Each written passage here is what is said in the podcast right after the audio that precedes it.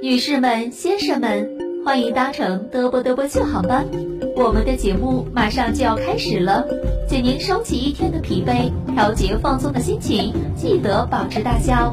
嘚啵嘚啵秀全体人员祝您收听愉快。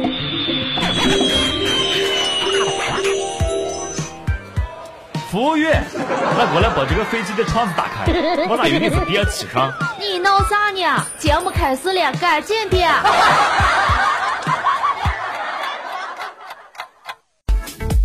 只言片语，闲言碎语三言两语，都在嘚啵嘚啵秀。Move your body crazy, you will be my sexy lady. Sexy lady, sexy lady. Follow me, yeah, we got it. Let's get this party started. Party started. Let's get this party started. 今天放的这些背景音乐呢，瞬间有点想跳起来的感觉了，跳起来，跳起来！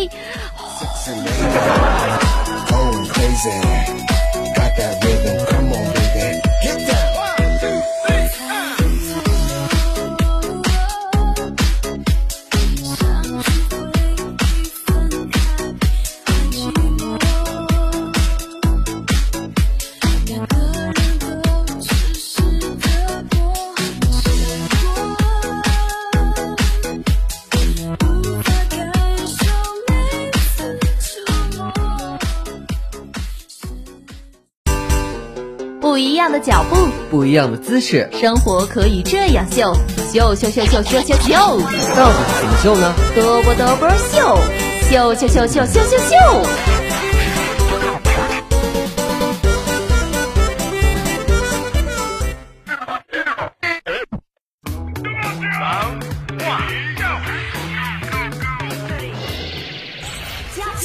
做什么？给耳朵做个放松身心的 SPA 吧，快乐生活每一天。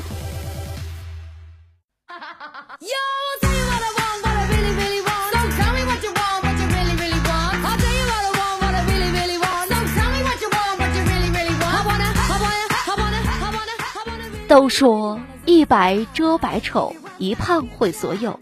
那么长得白的朋友们，平时的生活是什么样的呢？我依然清晰的记得初中毕业照上，全班五十八个人，只有我的五官因为白的反光，啥也看不见了呀。估计呀，那些跟我不熟的同学，现在就算对着毕业照，也想不起来我长什么样了，因为我自己也看不出来照片上的自己是什么样了。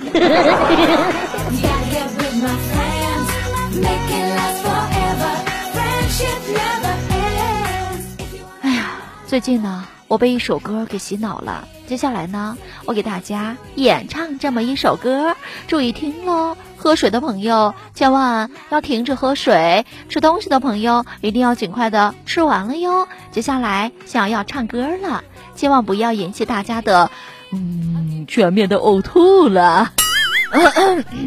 好的，那接下来时间呢，游戏要带上这首《心如止水》，Come on baby。Talking to the 门放不下的理由，是不是会担心变成一只野兽？Walking on the runway，心跳的节奏，是不是会暂停在世界的尽头？浸泡在时光深的瓶里，单纯想要呼吸，讨厌云里雾里。出没在被遗忘的抽屉，你曾经的手笔，写着心口不一。现在是黑夜白昼，我都随便，像迷路的天鹅，游失在水面，尽力去捕捉噩梦里的碎片。不需要你的歌来帮我催眠。Talking to the moon，放不下的理由，是不是会担心变成一只野兽？Walking on the roof，为心跳的节奏，是不是会暂停在世界的尽头？说不完的话，找不完的借口，是不是会狠心把我骄傲解剖？爱着谁的他，能否将你接受？是不是会上瘾？拜托慢些降。哎，你别拉我，别拉我，虽然说我唱的不怎么地道啊，我还想唱，你别拉我，你别拉我。我觉得吧，现在唱歌的人呐，虽然说听不懂他在唱什么，但是呢，有时候配到一些画面呀，通过一些 A P P 呢，觉得哎呦，还挺好听的呢。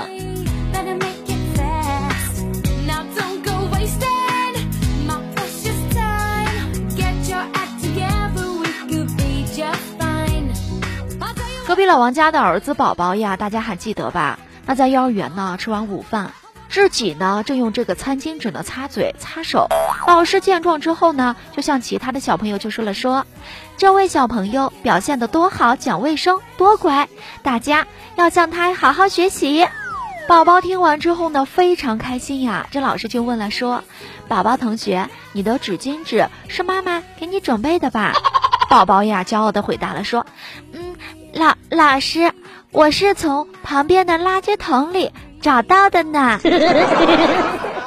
有天呢，我这心情呢相当郁闷，特别不好呀。就和思思呢去咖啡厅喝着东西玩手机，突然呢，一个小帅哥拿着一朵花走到我身边，亲切而不失优雅的跟我打了个招呼，说：“美女你好。”我的心呐，突突突的小鹿乱撞呢。难道终于有人发现我的美了吗？就在我一脸期待的时候，这帅哥呢温柔的对我说：“美女，您能让个座吗？我想跟对面这位女士认识一下。”哼，瞬间心情更不好了，不让。今天下班回家呀，上电梯的时候看见一位大爷拖着一根绳子呢就进电梯了。我正看着纳闷呢，这大爷呢猛地一回头喊道：“哎呦妈呀，我的狗呢？”我顿时呢就笑崩了呀。大爷，感情您是溜了半天的绳子呀？我记得我上小学的时候，第一次接受全校三好学生奖状。这班主任呢就告诉我，一定要恭敬，一定要有礼貌。然后呢，校长给我颁奖的时候，我正经的给校长跪下来磕了三个响头。有一天呢，约的强子还有富贵呀，去这一家高级餐馆吃饭去了。这餐馆呢特别高级，这桌子上面呢刀呀、叉呀，还有什么布呀，各种各样的放置呀。我们当场呢就研究了半天嘛，八怪就说了说，哎呀，我在电视上看到这吃西餐的人呢，这脖子上一般都是绑着东西的呀。说完呀，就把餐巾纸呢就系在脖子上。这经理看到之后呢，非常反感，就叫来了一个服务员说，哎，你呢，让这位绅士啊，懂得在我们的餐馆里吃饭，那样做是不允许的呀。但是小李呢，你这话呢要讲的尽量的委婉一些。服务员小李呢来到八卦的桌前，有礼貌的问道说：“嗯，先生，您是刮胡子还是理发呢？”富贵昨天去理发店理发了，老板就说：“你呢，要不先坐会儿，我吃完这几口饭呢就给你剪，你先等一下呀。”富贵呀就很听话的坐在沙发上等待，然后呢，老板就问了说：“帅哥呀，你做啥的呀？”富贵呀就说：“啊，正常上班的。”你呢？感觉身后呢沉默了几秒钟，我剪发的。为了缓解一下尴尬的气氛，几秒之后呢，这老板又说了说：“哎，帅哥，你吃了没呀？”然后这富贵就说说吃了，你呢？感觉身后呢又是一阵沉默呢。这次呀，为了缓解尴尬，这富贵呢主动出击了，说：“哎，老板，前面新开了一家理发店，好贵呀，洗剪吹要四十块钱呀。”这老板呢又沉默了一阵子，然后说：“我这里也要的。”有一天，隔壁老王家呀来了一位客人，隔壁老王呀和客人在一边说话，这宝宝呀不停的在他们面前走来走去，晃来晃去的，想要对这个隔壁老王说什么，但是又不好说的样子。隔壁老王看到之后就说：“宝宝，你有什么话就说，别老在我们面面前，呃晃来晃去的，眼睛都晕了。有什么话就大声说。”于是呀，这宝宝就大声说了说：“嗯，妈妈刚才来电话说不要留客人在家里吃饭啦。”宝宝呀，一直很爱吃饭嘛，每每把自己撑的都起不来了，屡教不改呀。下午的时候呢，宝宝又吃的撑的躺在沙发上动不了了。这隔壁老王呀就说了说，宝呀，你以后少吃点呀，为啥每次都吃的那么饱呢？这宝宝呢就理直气壮就说了说，爸爸爸爸，你不懂，我们科学老师说了，浇花一定要浇到底，所以吃饭也一定要吃到饱。还记得那年冬天，小学时的一个奇葩。那个时候呢，我们学校升旗查红领巾，有一个同学呢忘带了，竟然在操场上捡了一个大红大红的塑料袋儿，扯成了一条线挂在脖子上，竟然混过去了。那是我儿时最深刻的印象了。隔壁李姐呀，接蛋蛋放学就问蛋蛋了：“今天的数学测验考了多少分呀？”这蛋蛋就说了说八十六分。